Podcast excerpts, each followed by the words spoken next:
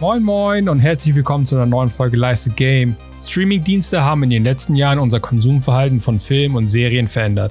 Services wie Netflix oder Amazon Prime sind einfach unheimlich praktisch, wenn es darum geht, immer und überall eine ganze Videothek auf Knopfdruck dabei zu haben.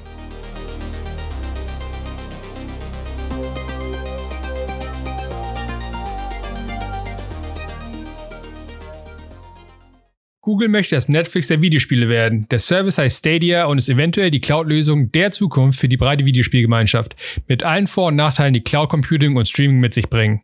In der Vergangenheit gab es schon eine Handvoll Anläufe, die große Leistungsfähigkeit von Rechenzentren für Videospiele zu nutzen. Services wie OnLive, PlayStation Now oder Gaikai haben aber nie den großen Erfolg gesehen, die sie sich erträumt haben. Hauptsächlich hat es wohl mit der gefürchteten Latenz zu tun, aber dazu später mehr. Konsolen haben grundlegende Schwächen mit eingebaut. Eine Konsole muss nach bestimmten Spezifikationen gebaut werden und darf dabei die Kosten pro Einheit natürlich nicht übersteigen. Des Weiteren muss sie natürlich irgendwie cool aussehen. Keiner mag sich einen super hässlichen Plastikblock neben den Fernseher stellen. Das gelingt zugegebenermaßen Mal mehr, mal weniger. Aber dieser sehr begrenzte Formfaktor, in der die ganze Rechenpower gesteckt werden soll, hat enorme Nachteile, was die Wärmeabfuhr angeht. Viel Power gleich viel Wärme. Je mehr Power, desto mehr Platz braucht man, um die Wärme abzuführen. Daher können Konsolen vom Grund auf nicht die aktuellste Hardware haben. Sie wäre zu teuer und würde für einen so kleinen Formfaktor viel zu viel Hitze generieren. Das System würde einfach in sich zusammenbrechen. All dies sind Faktoren, um die sich Google Stadia keine Gedanken machen muss. Vorneweg hat Google weniger Design- und Konstruktionskosten. Sie müssen nicht eine kleine schwarze Box für jeden Kunden produzieren. In ihren Rechenzentren stehen unzählige Reihen an Server-Racks, diese sind natürlich genormt. Ein sogenanntes Serverblade, was dann in den mannshohen Racks eingesetzt wird, ist wesentlich einfacher herzustellen. Man muss dafür keine neuen Prozesse oder gar spezielle Fabrikanlagen bauen. Ein weiterer Vorteil von Serverblades ist einfach, dass sich keiner schert, wie sie aussehen. Ihre Bauart ist daher komplett leistungsorientiert. Stadia verwendet beispielsweise einen separaten Serverklasse CPU und einen ganz separaten AMD GPU. Im Gegensatz dazu werden auch für die nächste Generation von PlayStation und Xbox höchstwahrscheinlich eine sogenannte All-in-One System-on-Chip-Lösung haben. Heißt, bei den klassischen Konsolen befindet sich alles auf einem Chip. Das gibt natürlich Abstriche in der Performance. Sofort wissen wir, dass das Stadia-Setup sehr, sehr anders ist von dem, was wir von den Next-Gen-Systemen von Sony oder Microsoft erwarten. Dort erwarten wir, dass Ryzen-Kerne auf dem gleichen Chip wie die GPU und die Speichercontroller integriert sind. Aus Hardware-Sicht übertrifft Stadia derzeit jede Konsole auf dem Markt, aber es gibt zwei wichtige Kompromisse, die der Service eingehen muss. Erstens, es werden audiovisuelle Medien komprimiert, was einen unvermeidlichen Qualitätsverlust bedeutet. Zweitens, es dauert einfach einige Zeit, die Eingaben in die Cloud zu übertragen, zu verarbeiten und dann an den Nutzer zurückzuschicken. Das sind die zwei größten Sachen, die zu beachten sind. Aber Google sagt, sie haben in den letzten Jahren große Fortschritte in beiden Bereichen gemacht, um die bestmögliche Spielerfahrung zu gewährleisten. Google sagt auch, dass diese Hardware gestackt werden kann, dass CPU und GPU Berechnungen elastisch sind. Das bedeutet, mehrere Instanzen dieser Hardware können nebeneinander laufen, um noch krasseres Spiel zu erlauben. Google bezeichnet diese Konfiguration auch als System der ersten Generation, mit der Idee, dass sich die Hardware des Rechenzentrums im Laufe der Zeit weiterentwickelt, ohne dass Upgrades seitens des Benutzers erforderlich sind. Es gibt keine konkrete Bestätigung, wer den speziellen CPU für dieses Projekt an Google liefert. Es wird jedoch bestätigt, dass er auf 2,7 GHz arbeitet. Google hat mit AMD zusammengearbeitet, um einen auf sie zugeschnittenen Grafikkern für das Stadia-Projekt zu erstellen. Es wurden keine Details zum Aufbau des GPU veröffentlicht, aber die Rechenleistung von 10,7 Teraflops wurde bestätigt. Cloud-Server-GPUs können virtualisiert werden und ihre Ressourcen auf mehrere Benutzer verteilt werden. Aber sie meinen, dass dies bei der Stadia-Installation nicht der Fall ist. Das heißt, die gesamten 10,7 Teraflops Teraflops sind pro Spielerinstanz. Die Xbox One X hat lediglich 6 Teraflops und die PS4 Pro rund 4,2 Teraflops.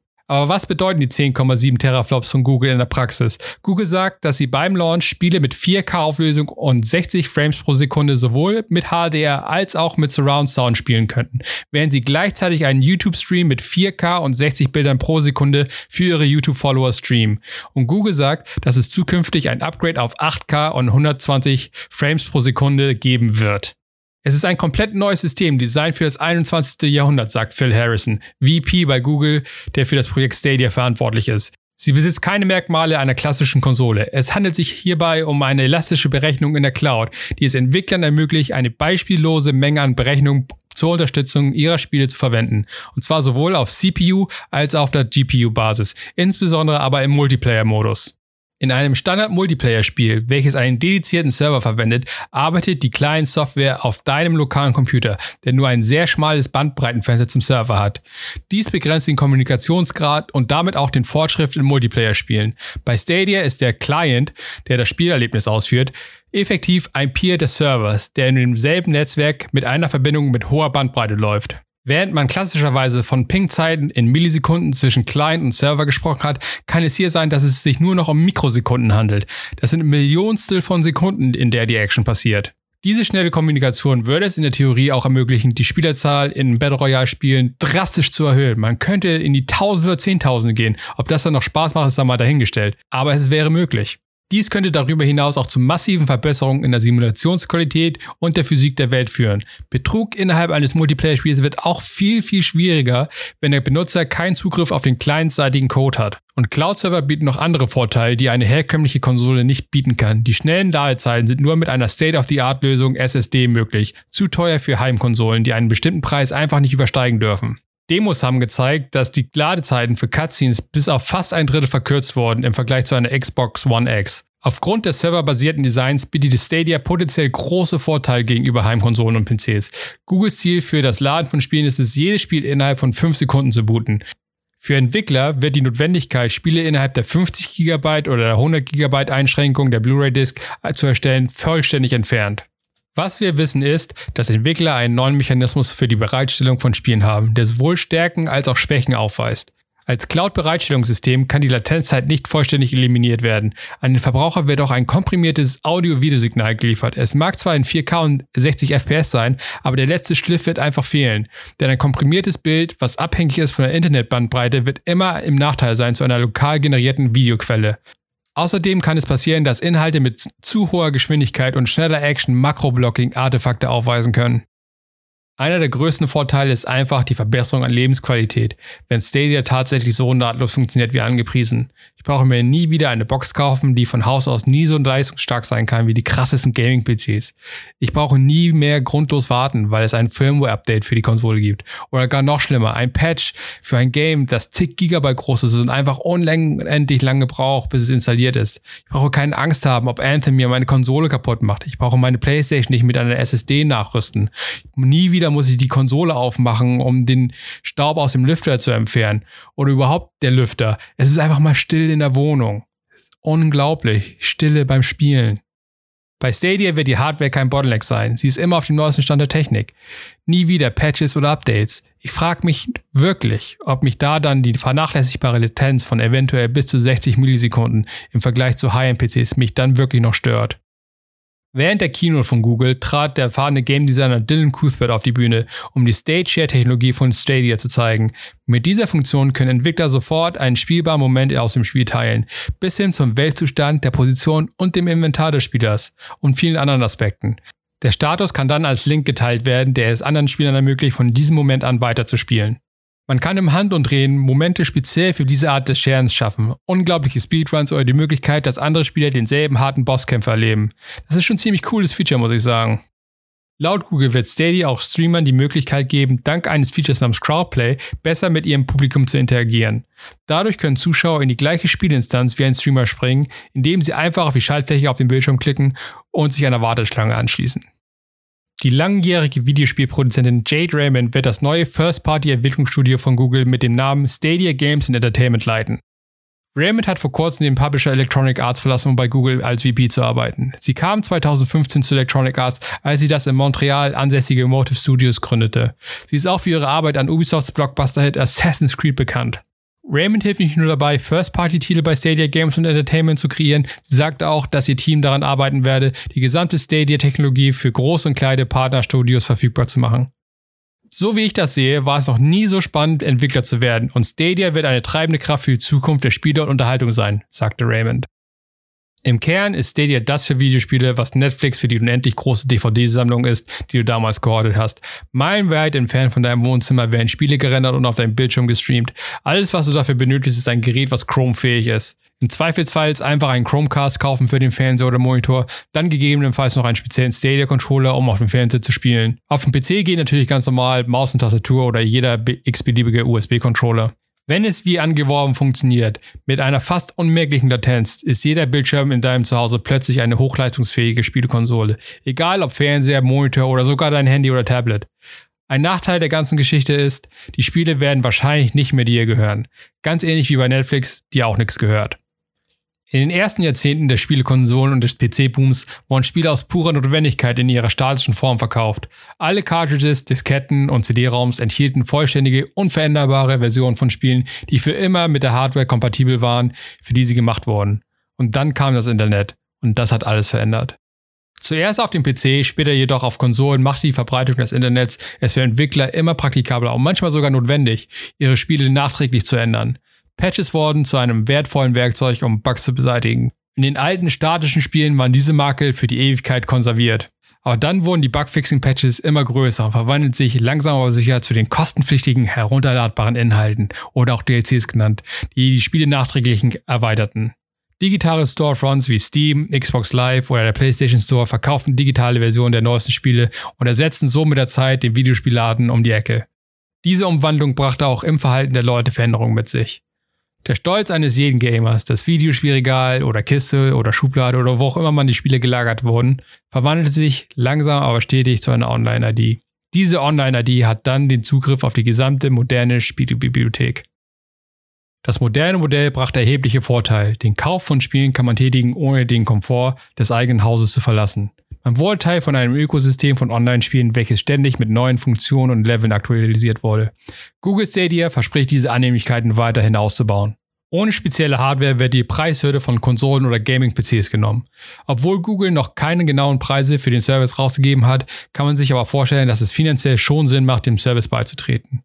Die ganzen zuvor genannten Upgrades an Lebensqualität sind nicht zu vernachlässigen. Spiele können sofort ohne Downloadzeit gespielt werden, direkt aus einem YouTube-Video heraus. Google Stadia ist die logische Konsequenz einer Entwicklung, in der Spiele und deren Marktplatz zusammenfließen. Man wird immer die aktuellste und beste Version eines Spiels spielen. Gaming in der Cloud wird der letzte Todesstoß sein von physischen Datenträgern für Videospiele. Aber warum überhaupt ins Gaming gehen? Warum wagt Google diesen Schritt? Nun, ich denke, die Antwort ist YouTube. YouTube hat ein praktisches Monopol für von Nutzern generierte Videos. Es ist der Geburtsort kreativer Gemeinschaften, der Arbeitsplatz vieler und der Ort, wo der Großteil an Videos existiert. Alles von Wiederholung von E-Sport-Wettkämpfen bis hin zu kompletten Walkthroughs, Spiele-Reviews, kuratierten Anthologien lustiger Momente und was sonst noch so alles mit Gaming-Kultur zusammenhängt, findet seinen Weg auf YouTube. Das ist der Status quo. Google is King. Amazons Twitch regiert die Livestreaming-Arena, aber YouTube ist letztendlich der Ort, an dem der überwiegende Anteil der Videos zum Thema Spiele landet. Ich denke, das Stadia-Projekt von Google mehr oder weniger durch den Wunsch motiviert ist, die Vorherrschaft in Sachen Spielevideos aufrechtzuerhalten. Derzeit hat YouTube täglich mehr als 200 Millionen aktive Nutzer, die sich Spieleinhalte ansehen. Das sind 200 Millionen Augenpaare, die täglich Anzeigen geschaltet kriegen. Das ist eine Menge Kohle. Nehmen wir den Stadia Controller mal genau unter die Lupe. Im Großen und Ganzen ist das ein Standard Controller Design. Alle Tasten und Sticks sind da, wo man sie erwartet, keine großen Überraschungen. Mit der Ausnahme von zwei Knöpfen, die speziell für Stadia entwickelt wurden. Einer für den Google Assistant und der andere für die Bildschirmaufnahme. Dies sind ihre Prioritäten, die in gestochen scharfer Ikonografie direkt auf den Controller gedruckt sind. Es ist direkt vor unseren Augen. Der Capture-Button dient dazu, das Teilen von Videos zu YouTube so mühelos und reibungslos wie möglich zu gestalten. Der Google Assistant greift dem Gamer unter die Arme, um Leitfäden oder Tipps auf YouTube zu finden, ohne die Spielsession jemals verlassen zu müssen. Viele Antworten auf, warum tut Google das, laufen auf eine Version von, weil Google eines der wenigen Unternehmen ist, die das können, hinaus. Google verfügt bereits über die Cloud-Infrastruktur, die nur wenige haben. Nur Amazons AWS und Microsoft Azure können denen noch das Wasser reichen. Der Grund, warum ich Stadia als einen defensiven Schritt für YouTube sehe, hat mit den Unternehmen zu tun, gegen die Google vorgeht. Amazon und Microsoft sehen zweifellos die gleichen Statistiken wie Google, die 200 Millionen Leute pro Tag. Da will jeder ein Stück vom Kuchen abhaben. Twitch hatte allein im Januar 2019 fast eine Milliarde Stunden gestreamt. Es bleibt vor allem interessant, was Amazon noch im Ärmel hat. Mit der Akquisition von Twitch vor einigen Jahren haben sie ja durchaus das Potenzial gesehen, welches in der Generation Gaming steckt.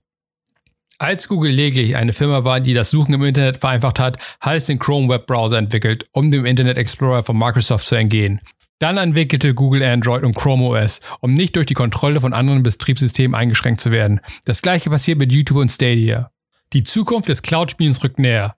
Und anstatt sich mit den Platzherrschen Sony, Microsoft oder Valve anzufreunden, versuchen sie selbst eine neue Ära einzuläuten, um sich so einen Vorteil gegenüber allen anderen zu verschaffen. Denn letzten Endes geht es wie immer ums gute Geld. Denn das YouTube-Monster, was von Jahr zu Jahr mehr und mehr Geld generiert, muss mit einem nie abreißenden Fluss an neuem Content gefüttert werden. Es wird immer eine Gruppe von Spielern geben, die sich den krassesten Gaming-PC zusammenstellen und dann auf ihm spielen werden. Sie haben nicht wirklich eine Wahl. In ihrer Freizeitbeschäftigung sind die Latenzen von Stadia einfach zu groß. Buchstäblich für sie ist es ein Unterschied zwischen Leben und Tod, zumindest im digitalen Sinne. Ich denke, für einen Großteil der Spieler wird der Lag vernachlässigbar oder vielleicht sogar beinahe irrelevant sein. Für einen Großteil der Spielergemeinde kann dies eine extrem attraktive Lösung sein. Wenn man sich die etwas jüngere Generation anschaut, hunderte von Millionen von ihnen sind bereit, einfach auf dem Handy Fortnite oder PUBG zu spielen. Warum nicht die gleichen Spiele spielen in besserer Qualität? Noch ein Vorteil, das Handy spielt nur Video ab und muss keine großartigen Rechenleistungen an den Tag legen. Bis zu 10 Stunden auf höchster Qualität könnte man auf einem Handy zocken. Was ich damit sagen will, ist, Latenz ist nicht alles. Und für den Casual-Spieler ist das eine extrem attraktive Lösung. Nie wieder Hardware kaufen oder upgraden, nie wieder Updates laden, immer die beste Version eines Spiels spielen, egal wann, egal wo, immer in der bestmöglichen Qualität. Vielen Dank fürs Zuhören und bis zum nächsten Mal. Leister Games sind Alexander Rommel und Florian Gauger. Musik ist von Timecrawler82. Unser Podcast ist zu finden bei Apple oder Google Podcasts, Spotify oder wo auch immer ihr Podcasts hört. Bei Fragen oder Anregungen schickt gerne eine Mail an leistergamepodcast at gmail.com. Alles ein Wort. Wenn euch der Podcast gefallen hat, shared es bitte mit euren Freunden oder hinterlasst ein positives Rating. Es hilft uns enorm. Vielen Dank fürs Zuhören und bis zum nächsten Mal.